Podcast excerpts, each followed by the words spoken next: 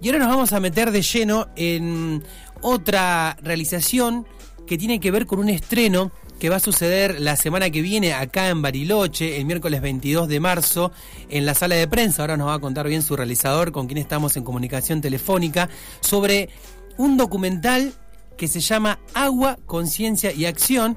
eh, realizado por eh, Jorge, bueno, el turco Manrique. Eh, Jorge, ¿cómo estás? ¿Qué tal, Germán? Buenas tardes. Saludo para vos y tu equipo y la audiencia. Bueno, muchas gracias eh, por estos momentos, porque la verdad que me interesaba mucho poder eh, convidarle a nuestra audiencia, también de acá del 88.9, este documental que se llama Agua, Conciencia y Acción, que nace, como vos me contaste fuera del micrófono, por una experiencia personal, ¿verdad? Sí, antes que nada, gracias. Gracias por interesarse, eh, gracias por compartir y difundir esta temática que nos compete a todos. Es una temática necesaria, digamos, de, de tomar conciencia, por eso se llama conciencia y acción. Mm. Es un trabajo audiovisual que surge de la motivación propia de moverme del lugar de espectador, ¿no? Eh, eh, observando desde la desde la punta de una montaña el estado en el que estaba el río Limay hace más de un- hace dos veranos atrás bueno eso terminó de, de motivarme para poner al servicio de la comunidad si se quiere Mm. mis herramientas audiovisuales y mis conocimientos de realizador audiovisual para movernos como dije del lugar de espectadores ¿Qué fue lo que qué fue lo que viste, Turco, ahí en la cuando giraste la cabeza y viste ahí eh, el Limay? Lo vi, viste cuando uno va a ver unos partidos de golf y ves los búnkers, está todo verde, hermoso y había partes de, de arena. Sí. Bueno, yo vi, vi, vi eso, vi muy poca agua y unos búnkers de arena que me llamaron la atención, me obligaron a volver y tuve la oportunidad de caminar literalmente sobre el lecho del río Limay. Obviamente que eso me movilizó, mi desconocimiento, más que todo mi sorpresa, a contactarme con gente del CONICET, del INIBIOMA, de la universidad, y bueno, eso llevó a la concreción de este material que pondremos al aire precisamente el 22 de marzo, que es el Día Mundial del Agua. Va a haber una va a haber una conferencia de prensa, entiendo también, y bueno, la, la posterior proyección de documental. Esto el, va a ser el miércoles 22, justamente como decías, en el Día Mundial del Agua, a las 12 del mediodía en la sala del Consejo Deliberante. Así es, así es. Bien. Sí, despertó el interés eh, de mucha gente, bueno, eh, entre otros, como te digo, de la Universidad del INIBIOMA, el, el, el INIBIOMA es el Instituto Nacional de Biología y Medio Ambiente. Eh, yo necesitaba contactarme con gente obviamente idónea y se interesaron biólogos, científicos, investigadores del CONICET, que son los indicados para hablar en esa conferencia sobre esta temática que eh, intenta despertar eh, la transformación en los cambios de hábito por el cuidado del recurso Claro.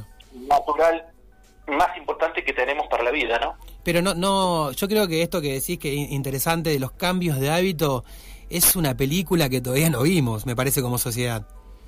Sí, en realidad lo que vemos no nos hace dar cuenta, porque para Mm. el lado que vos gires la cabeza vemos agua, Claro. vemos ríos, vemos lagos, vemos todo, pero si lo vamos a hacer macro, hay más de dos mil millones de personas en el mundo que no tienen agua. Y si miramos más cerca, hay vecinos de nuestros barrios que tampoco la tienen. Oh, Y, y lo poco que tenemos, lo mucho que tenemos, hay que cuidarlo, no solo por nosotros, sino eh, pensando en las próximas generaciones, ¿no? Sí, sí, sí, sí, es algo también, eh, me, me, me, me caló hondo esto que dijiste del cambio de hábito, porque eh, más allá, bueno, justamente, bueno, Bariloche, bueno, esta región, ¿no? Está rodeada de lagos, pero en cualquier otro lugar de la provincia, el tema de los hábitos como que... eh, por ahí no nos damos cuenta de, de- de lo importante que es, que, que es cuidar el agua. Incluso también pasa con otras cosas eh, que tienen que, que dañan el medio ambiente como la basura. Tal cual. En realidad los cambios necesarios a realizar son tan radicales que nadie quiere hacerlos. Exactamente. Nadie quiere hacer los cambios. Pero si tomamos conciencia y accionamos en ese, aunque sean pequeños cambios de hábito, eh, por más diminutos que se precien, son cambios importantes para transmitirle a nuestros hijos, a nuestro metro cuadrado de sociabilidad, Hmm. no sé, desde bañarte con eh, menos tiempo, si la canilla tiene gotera, cerrarla, en fin, un montón de, cosas mínimas que pueden ser ínfimas, pero que a la larga son importantísimas. Mm. Eh, dentro de los oradores que hay, hay, por ejemplo, nada, te voy a expoliar un, un testimonio de un parquista, sí. de un parquista y eh, especializado en sistemas de riego, en donde comenta cosas que, que vos decís, no pueden ser. Eh, ¿Vos te diste cuenta en algún momento que los, los riegos que se hacen en cualquier jardín de la ciudad, mm. hasta el de tu casa, lo que sea, lo hacemos con agua potable? Claro. El costo del agua potable es altísimo. Mm. Entonces, esto despertó muchos intereses, entre otras cosas, el tratamiento de aguas grises. O sea, a, a eso me refería, movilizar para que los que tienen que tomar decisiones o los que tienen que tomar acciones sobre esto, bueno, comencemos con esos pequeños cambios para cuidar el recurso natural y no dañar o modificar el entorno que nos rodea. Un ejemplo más de lo que pasa habitualmente eh, en cualquier ciudad, eh, a veces viste que quedan los redadores prendidos de algunas casas. Y capaz que está nublado y ya sabemos como sociedad que va a llover el otro día, e igualmente los redadores siguen. Claro, porque sistemas automatizados, claro. el cuerito de la canilla, Exactamente. Eh, sistemas que ya en otros lugares del mundo están aplicando, como por ejemplo mochilas del inodoro. Eh, para ir a hacer este distintos tipos de necesidades no es necesario tirar la misma cantidad de agua. Entonces hay, pequeñas cosas. Tampoco trata de ser este un libro de autoayuda, este, este documental, sino simplemente despertar el interés por el cuidado del recurso. Mm. Eh, el eslogan que tengo, que, que, surgió, es que el agua por, por naturaleza es incolora, inodora e insípida. Que nuestra indiferencia e inacción no la haga invisible.